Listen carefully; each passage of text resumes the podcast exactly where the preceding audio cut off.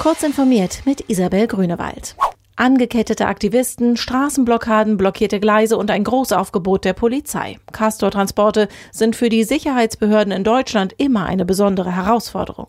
Der nächste Transport solcher Behälter mit hochradioaktivem Müll könnte unmittelbar bevorstehen. Für sechs Kastoren aus der atomaren Wiederaufarbeitungsanlage im britischen Sellafield in das Zwischenlager im südhessischen Biblis gibt es ab dem 1. März eine Transportgenehmigung. Umweltschützer und Atomgegner sehen bei dem Transport und der Zwischenlagerung allerdings Sicherheitslücken. Der Bund für Umwelt und Naturschutz in Hessen präsentierte gleich eine Mengeliste mit 26 Punkten und legte Widerspruch gegen die Transportgenehmigung ein. Eine aufschiebende Wirkung hat dies jedoch nicht.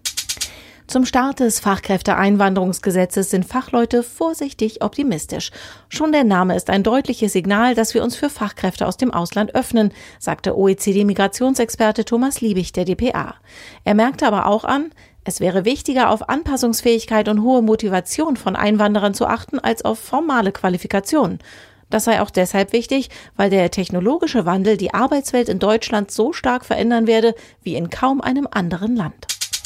Facebook hat seine Entwicklerkonferenz F8, die vom 5. bis 6. Mai im US-amerikanischen San Jose stattfinden sollte, aufgrund der Gefährdungslage durch das Coronavirus Covid-19 abgesagt. Facebook hat sich zu diesem Schritt entschieden, um die Gesundheit und Sicherheit der Partner, Mitarbeiter und aller, die auf der F8 helfen, zu schützen. Auch wenn die F8 in der bisherigen Form ausfällt, will Facebook doch zumindest Alternativen anbieten. Geplant sind demnach lokale Events, Videos und Livestreams für die Entwickler-Community, heißt es in Facebooks Developer-Blog. Autismus lässt sich nicht heilen, aber mit intensiven Therapien abmildern. Die allerdings sind teuer und zeitaufwendig, wenn dabei menschliches Personal im Spiel ist, weshalb intensiv an Möglichkeiten geforscht wird, die Betreuung zumindest teilweise Maschinen zu überlassen. Ein Maschinenlernsystem, das mittels künstlicher Intelligenz auf die Eigenheiten jedes Patienten eingeht, hat laut einer Studie jetzt gute Ergebnisse gezeigt. Das berichtet Technology Review.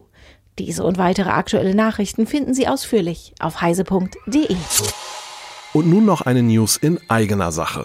Wir von Mac I, dem Apple-Magazin von CT, suchen einen Redakteur oder Volontär. Teste neue Apple-Produkte, gehe den Funktionen auf den Grund, entwickle neue Prüfverfahren und schreib über deine Erfahrungen. Deiner Kreativität sind keine Grenzen gesetzt. Ein tolles Team wartet auf dich. Mehr zu der Stelle unter karriere.heise-gruppe.de